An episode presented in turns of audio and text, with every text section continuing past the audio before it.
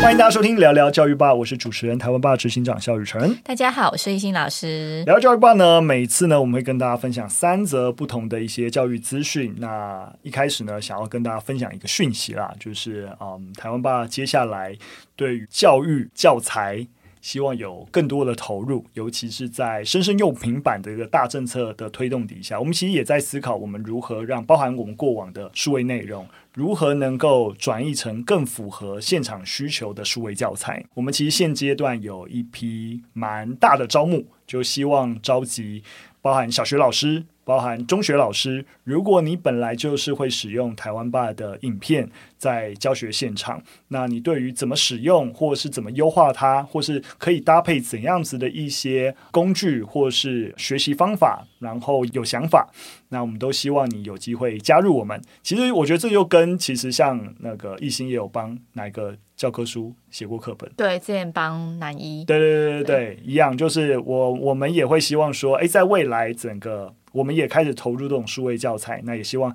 现场的老师，其实其实你不一定是现场啊，反正如果说你就是有修习过教程，然后你现在可能是不论是代课代理或正式老师，然后你对于啊、使用台湾吧的教材，然后怀抱期待，也希望能够参与我们一起优化，都欢迎投履历给我们，对，我们会把履历的连接留在这边。那当然啦，就跟呃帮忙教科书业者写教科书一样，就是我们协助我们投入这些教材的生产，我们大家都都还是会看合作的形式，对，那你可能是专案合作，或者是兼职的合作，或者是其他形式的合作的话，我们都有对应的就是啊啊费用，能够去让老师有有一点外快啦，对对对，那让我们也也能够优化教材，那希望我们一起在数位学习的领域一起努力。好，我要招朋引伴。没错，来填这个履历了。没错，就是赶快把我们预计啦，希望因为九月底就是教师节，那没有意外的话，在教师节前后，我们可能会办一场说明会，也让大家知道说，诶，台湾爸接下来进入整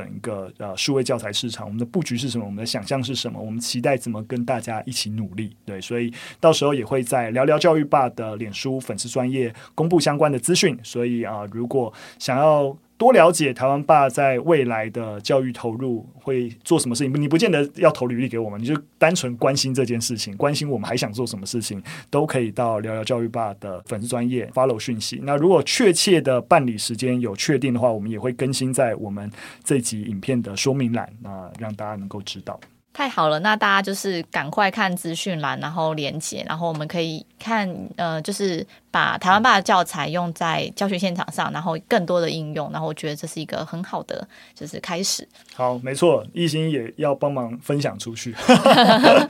好，我们来进入第一则新闻。那第一则新闻大家知道，最近就是要选举了嘛，就到处都是选举的新闻。但是呢，全教总啊就发现各个县市长的候选人呢都缺乏教育政策，就是啊，那炒各式各样的东西，可是教育政策看起来就是没有东西啊，所以呢就提出了。十大政见，希望各个县市长的候选人可以参考，然后我们大家一起让教育变得越来越好。我觉得这是蛮好的啦。所以他们的十大政见，我大概先条列了，大家让大家再感受一下。那针对一些一心比较有感的部分，再跟大家做分享。分别哪个呢？第一个，教育经费宽列。唉，好想多聊。反正呃，大家知道，在各级政府的教育精算编列啦，那基本上啊，都会要求不应低于预算。筹编时前三年决算税入净额平均值的二十三趴，但是呢，很多县市过去都没有达标，所以呢，希望呼吁候选人在依规定编列啊，并且公开的揭露施政计划。意思是什么呢？就是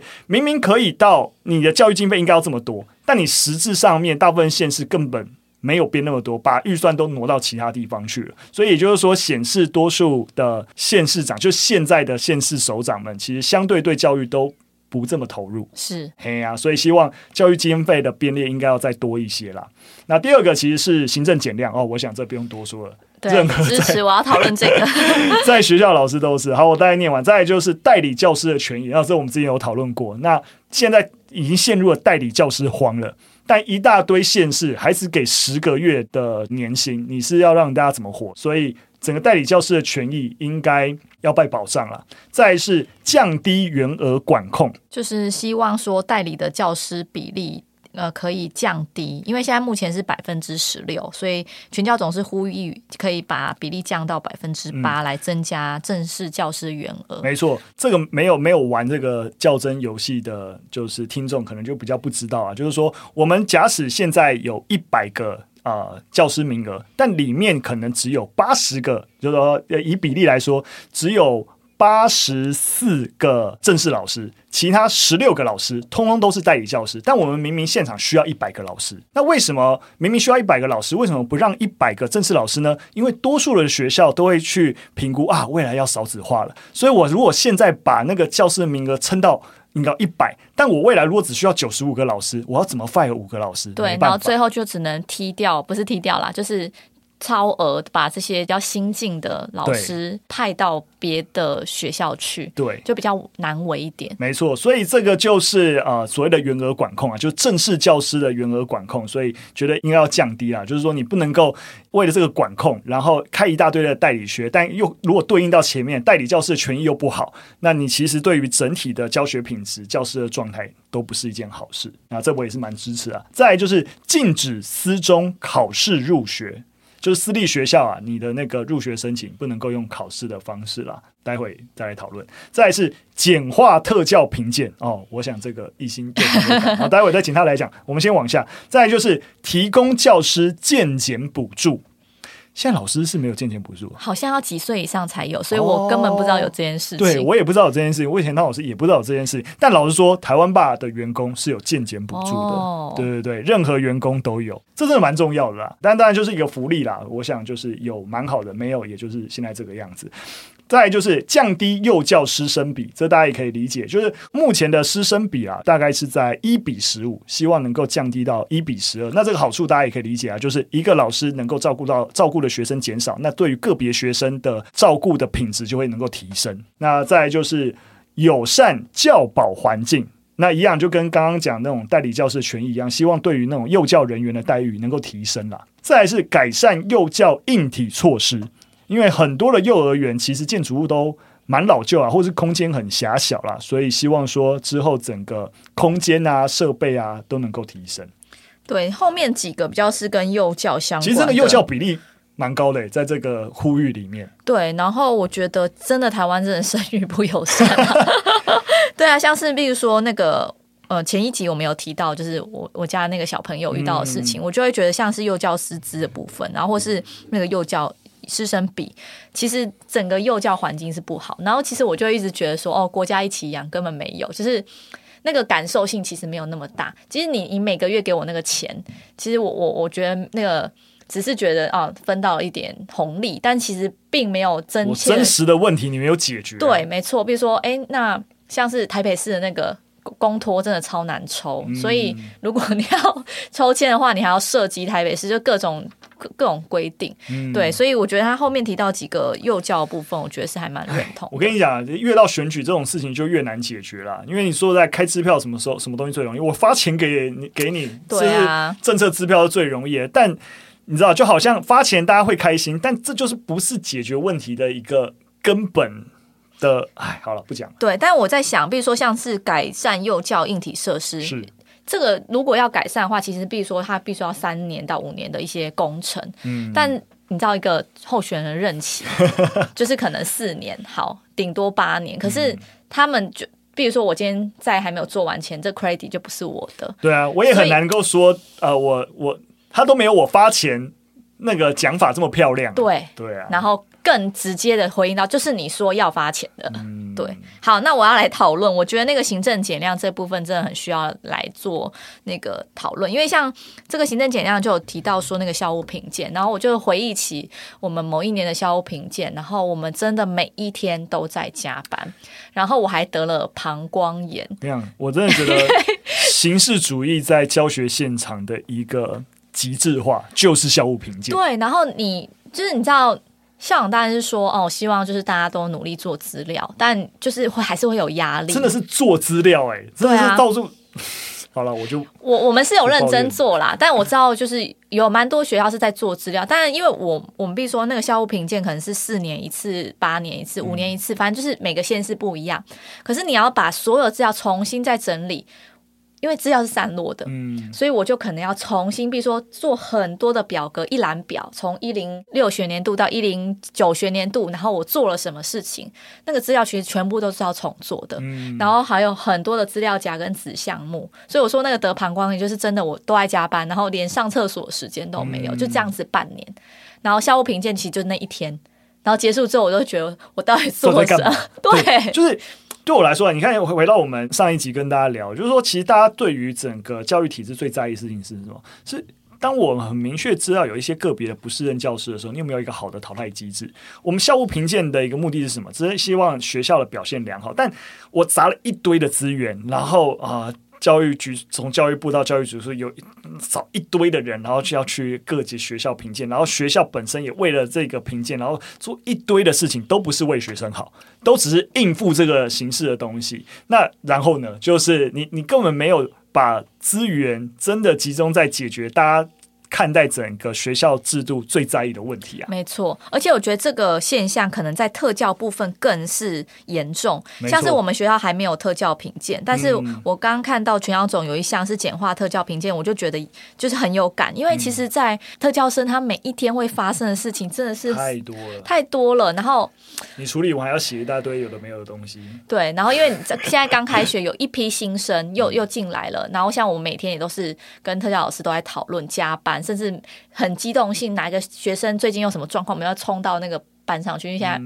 分在普通班嘛。嗯、对，所以我就在想，那个简化特教评鉴这件事超级支持，就是应该是说，你把这个资源呃用在聘请更多的特教老师来降低师生比，嗯、并不是就是我花更多人来证明我做好特教这件事情。没错，拜托，真的降低这种评鉴的形式主义。跟你讲，你评鉴烂，你告诉我，你能够 fire 这个老师吗？不行啊，你也不会 fire 啊，那你干嘛做评鉴？你你到底为什么要做评鉴啊？其实就是如果你呃评鉴不过，你还要写检讨报告书。我知道了，对啊，所以但就是更多的行政，对，没错，就是又更多的行政，没错，就是拜托脑袋动一下，都整件事情那个本质跟你的解决问题那个目标到底是什么？那你要回出回回过头来，经常去对齐我做这件事情砸了那么多的资源，那到底对于我原初。做这个评鉴的目标的解决程度到底到多少？这个资源投入到底合不合理？在民间公司，我们就是要有一个合理的一个成本跟效益投入的一个计算啊。好，算了，我们进入第二则新闻。好的，当然希望了各县市，好不好？就是候选人多关注一下。我们不这样哭也没用啊，我们就听的又不是县市长候选人。好了，不然直接进入第二则新闻，说再多也没用。好的，第二则新闻跟大家聊聊。本土语言的课程，手语接下来要纳入本土语言课程啊，因为现在我们刚一百一十一学年开学嘛，那这也是台湾手语纳入本土语言课程第一次上路。但是很多老师是怎样？八月底才拿到课本，对，你才刚拿到课本，你根本还没来不及备课或干嘛，然后直接就要上路了。那当然啦，就是相关的主事者啊，就解释，因为就第一次做嘛，所以那个教材呃，其实编制的时间也拖得比较晚，那自然会影响配送的时间。对，那另外啊，也有教师人员认为啊，因为整个教师的媒合是到八月才开始在媒合学校，就是你你八月才开始，然后你九月要开学，你怎么可能来得及？对，那所以就带来蛮多问题的了。除了台湾手语之外，其实像闽语、客语或原住民语，现在其实就是纳入了那个必修，嗯、所以像高一的课程就是有本土语，然后其实国一也有，就等于是呃把一些弹性课程拿掉，然后直接用本土语来。嗯、但其实我觉得像是。虽然是滚动式修正，但是其实不管是除了台湾手语之外，其实每一科我觉得都在手忙脚乱，嗯、所以其实会影响到教学跟学生的学习权益。嘿呀嘿呀，不过这个真的，也许你可以说，反正第一次嘛，好，总有问题。但其实啊，这个手语的问题啊，还有另外一个，有一一些聋教资人员呐、啊，就聋人的教师人员也有反应啊，就觉得大多数的学校比较偏爱听人的教师人员。这边跟大家大概讲一下这件事情啊，就是说能够教手语的有两种人，一种是他本身是啊、听障人士，但他通过了这个呃资格可以教。那有些其实是你听得到的，但你还是可以去学手语，然后成为教师人员，就是所谓的聋的教师人员跟听教师人员的差别。然后他他刚才的这个意思就是学校比较倾向使用你没有听障的教师人员的，就你会打手语。这样有理解哈？有有理解。对对对，因为你可以想象为什么嘛？因为学习手语的他不见得刚开始学习的时候会手语，所以他可能还是用口语沟通。所以呃，学校可能理所当然的觉得说啊，那你这个老师如果是听得到声音的，所以比较好进行教学。这样子教学本身的一个沟通方式比较多元，对。但这其实也就会让很多的聋人朋友相对来说他们的权益，我觉得一定受损啊。因为其实聋人。他们在接受整个教师训练也是非常完整的，但是他们要努力应征上的机会就蛮少的。我觉得这也是可能要需要跟各级学校再多一点的宣导啦，或者是有一些好的范例，让学校多一点信心，说：“诶，我用聋人朋友的教师人员，诶，其实是不影响教学的。”对，我觉得。这个教资的整个训练制度一定是没有问题才这样上路，我觉得大家应该给龙人朋友多一点信心啊！我我自己也跟大家分享一下我们自己的案例，因为我们今年年初的时候有办世界母语日的活动嘛，那当时我们在宣传影片，也有把各个国家语言都有做范例，然后我们就找一个手语老师来来演示。结果呢，我们找那个手语老师其实是听人，他会手语的。啊，听人手语老师其实就也受到一点指正啊，就是说我们其实应该是要找聋人朋友的手语老师会比较恰当。对，但我可以想象教学现场中可能在沟通或是讨论的时候遇到一些困境。对，对我我可以理解，但是要怎么做让这件事情可以更？没错，对，更好，就是我觉得可以讨论。对，所以才像我刚才说，我不能够完全说啊，学校这样做啊，你是在抹杀对、呃，就是听障朋友的一个权益。我我我倒也不会这样说，但我们能不能让像刚才说，就让学校也有更多的信心，说，哎，其实聋人的教师人员，其实他们在整个教学，哎，你看，我们可能有一些教学演示，让你感受啊，其实这个沟通是没有问题的，等等，建立一下大家的信心啊。这个这个问题涉及到一些。有有歧视争议的，就真的会令人有有一点难难讨论下去。对，但是我觉得有配套的部分，就是这一点，可能比如说，我如果假设我是教学组长，是我今天要去找这样子的老师，我当然